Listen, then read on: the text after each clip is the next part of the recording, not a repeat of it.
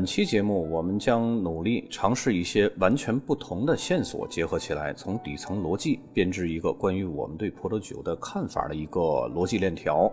以及呢，它和葡萄酒评论和评级所产生的逻辑关系。前几期呢，我们讲述了葡萄酒品评的实践之后，我们仔细回顾了我们的饮酒经验，分析出了这些经验所能体现出来的本质。也参考了一些从生物学方面来解读风味感知的内容。下面呢，我们将这种有意识的表现来分析一下。这背后的逻辑呢，并不像我们想象的那么简单单纯。用语言来描述葡萄酒最有效的方法是什么？我们对葡萄酒的词汇是否会以某种方式影响了我们的品尝体验？最后呢，还有一个一直争论不休的问题，就是葡萄酒认知的个体差异会造成哪些差别？也就是当我们很多人一起品尝葡萄酒时，每个人是否会有共同的感知过程？那么带着这些问题呢，我们来开启本期的话题。葡萄酒交流的核心在于对葡萄酒质量和风格的评估，以及对于评估的分享。世界上每年大大小小的葡萄酒赛数不胜数，参与大赛的评委呢，有知名的酒评人、专业的葡萄酒讲师、葡萄酒媒体，还有葡萄酒商。他们坐在一起啊，对无数款酒款呢进行点评和打分儿。正是由于有了专业人士的参与呢，这些大赛和酒评就形成了一套关乎葡萄酒价格和商业市场供需关系的体系。我们不得不承认，这种比赛和评估是很重要的。一种特殊的葡萄酒零售价将高达几十万，而另一种普通的葡萄酒零售价呢，则可能只有几十块。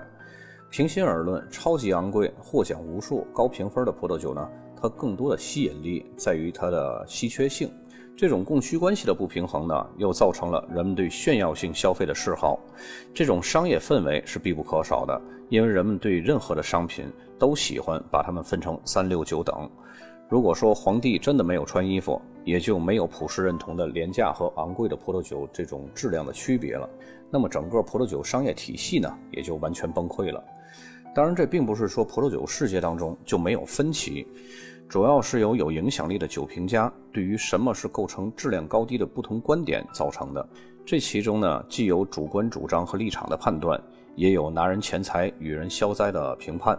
当然，更多呢都是维护自己那个赖以生存的一贯偏好。不能说今天这个风格不好，明天又说这个风格好了，这样呢就自己否定自己了，会让外界觉得你出尔反尔，没有立场。这也就会对他的专业度造成了一定的影响，于是呢，这些专家的不同观点就形成了一种文化冲突。正如我们所知，葡萄酒作为一种美学体系而成长和发展起来，所以呢，基于以一种基本上客观的方式区分葡萄酒质量是可能的这样一种理念，通过葡萄酒行业关键人物之间的对标和达成共识的过程，从而呢，确立了经典的欧洲葡萄酒风格。同时，行业本身呢，也发展出了自己的专业术语来描述葡萄酒。一个行业内一致公认的葡萄酒体系，就是评判所有葡萄酒的一个通行标准。然而，新世界葡萄酒的异军突起，虽然得到了欧洲葡萄酒界的承认，但是这些葡萄酒呢，在很大程度上超出了公认的经典欧洲风格的既定体系。然而，现在的情况呢，并不是历史悠久、传承有序的欧洲经典体系对新世界挑三拣四提出批评和否定，而是经典的欧洲葡萄酒的标准自身遭到了外界的质疑。那些认为自己是这一传统体系守护者的人呢，和那些质疑这一体系的人，他们之间存在着一定程度的分歧。质疑方则认为这种传统体系具有局限性和过时性。这一冲突的主要原因呢，就是葡萄酒评分的出现，以及酒评人对待精品酒从不同的质量标准来判断，而不再是依靠以前传统体系的看产区等级、看生产者或者是酒庄的声誉。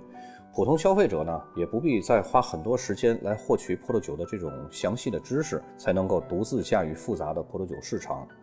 葡萄酒评分体系呢，彻底改变了葡萄酒的世界。它让普通的消费者购买葡萄酒时更加简化，不用掌握很多复杂的葡萄酒知识，就可以通过评分一目了然地判定葡萄酒的品质的好坏。这种变化呢，就像以前我们开车去外地，得时时刻刻的下车跟当地人去问路。那么现在打开手机地图就可以精确导航到楼门口了，这是一个维度的提升。说到这里啊，就不得不提到一个人，他就是被誉为葡萄酒打分皇帝的美国评论家罗伯特·帕克。他之所以被认为是当今葡萄酒界最权威的人物，就是因为他最初创办的葡萄酒倡导者。虽然在当时啊，这只是一本简单的出版物，但是帕克的出发点呢，是将自己定位为消费者权益的倡导者。他的目标呢，是为人们提供公正的指导，帮助别人做出明智的葡萄酒购买的决定。他的天才之作就是设立了一个易于理解的百分制来为葡萄酒打分儿在这个分数上呢，任何低于八十分的酒都是不值得购买的，任何超过九十分的酒都是品质非常优秀的葡萄酒。从此呢，葡萄酒市场的评价体系开始彻底的改变了。由于这种易学易用的方法呢，让大众用起来更方便，那种繁文缛节的传统体系则过于复杂，而被大众使用的越来越少了。易学易用是帕克评分受大众欢迎的一个因素。更重要的呢，是他将自己放在了消费者的角度，以消费者的身份出发。这样呢，众多的消费者都感觉自己突然间被赋予了评价葡萄酒好坏的权利，不再去听信那些个高高在上的专业权威阶级的评判。帕克评分也为新兴的精品葡萄酒领域引入了竞争元素。使得表现优异的新生产商能够和传统经典的葡萄酒平等竞争。那些传统生产者用几代人才建立的声誉，而现在新兴的精英生产者呢，则只需要九十分以上的帕克评分就可以进入优质葡萄酒的行列了。同时呢，那些没有专业知识的人也敢于交易葡萄酒了，因为价格是依据评分来的。甚至呢，得高分的葡萄酒七九在正式发布之后，往往会大幅升值。正如消费者发现帕克评分是一种做出选择的捷径机制，葡萄酒商也发现了帕克评分作为一种销售工具同样好用。他们不用再和消费者说一大堆消费者并不懂或者是并不关心的，比如说产区啊、品种或者酿造工艺之类的专业知识，只需要一句帕克评分九十三分，就可以轻松快速地完成一次销售。评分使得优质葡萄酒更容易理解和购买，这也是开拓优质葡萄酒新兴市场的一个重要因素。尤其呢是在亚洲这种葡萄酒起步比较晚的地区。与葡萄酒评分在葡萄酒市场产生广泛影响的同时呢，精品葡萄酒市场在过去二十年当中也有着显著的增长。随之而来呢，就是大量的酒评家和评分机构加入到了葡萄酒评分体系当中去了。其中很多也是使用百分制，由罗伯特·帕克创办这个评分标准呢，现在已经牢牢地被固定为葡萄酒评价的标准了。当然，还会有一些比较保守的酒评人呢，坚持使用五分制或者是二十分制。其中呢，也有一些酒评人，他是属于当地的地区型的酒评家，不像罗伯特·帕克这么世界闻名。比如说澳大利亚的 James Holiday，美国的斯蒂芬·坦泽，或者是法国的米歇尔·贝塔内。他们只是在当地有着比较重要影响力，但是在国际上的影响力呢，却不如帕克。还有一些酒评人呢，是属于更细分的专业领域的酒评人，比如说香槟专家汤姆·斯蒂文森，或者是勃艮第专家克莱夫·科兹，他们的影响力则仅仅限于特定的区域、特定的领域。比较大的葡萄酒机构，比如说美国的葡萄酒观察家，或者是英国的纯鉴。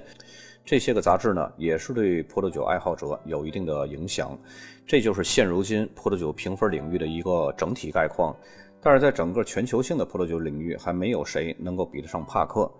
当然，在葡萄酒教育领域，备受尊敬的葡萄酒作家休·约翰逊和简西斯·罗宾逊，他们则倾向于更全面地描述葡萄酒，而不是专注于对特定葡萄酒进行评分和评价。毫不奇怪，罗伯特·帕克呢，作为一个在葡萄酒领域占有如此主导地位的人呢，也会受到一些抨击，因为这就是人性使然，人容不得别人比自己好，总会鸡蛋里挑骨头，然后呢拔高自己。对于帕克的抨击，通常会有三种形式。首先呢，有些人根本就反对这种葡萄酒评分的做法，持这种观点的人呢，要么就是传统派，他们是以守护经典体系为使命的，认为这种评分做法呢不严肃，哗众取宠。那么第二种呢，就有些人不同意帕克对葡萄酒的品味，认为他更喜欢这种更明显、更成熟、橡木桶味更重的葡萄酒风格。这种风格偏好呢，就会导致有时会以牺牲这个葡萄酒的微妙香气为代价。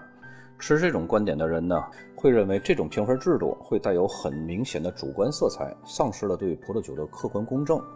那么第三种人呢，就是反对消费者使用分数来购买葡萄酒的方式。他们认为啊，只是分数来购买，而不是按照自己喜欢的口味儿以及高评分对葡萄酒的可用性和价格的影响。认为分数会误导消费者，也会使得酒商呢产生这种不良定价，还会有一种比较极端的说法呢，就是帕克的个人偏好导致了生产商改变了他们原本的酿酒风格，只是为了获得至关重要的高分儿。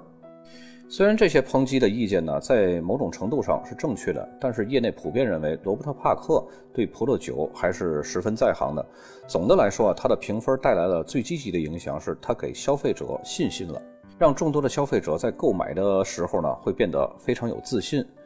然而呢，一位极具影响力的酒评家提出了一些值得深思的问题。首先，是否可以仅仅从葡萄酒鉴赏的文化差异来解释关于葡萄酒存在的相互冲突，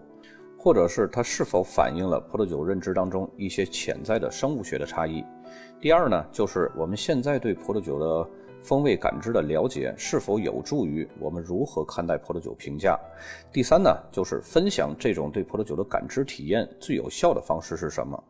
我们对葡萄酒的语言描述反过来会影响我们对葡萄酒的感知吗？这些问题我们留到下期节目再继续探讨。本期节目就到这儿。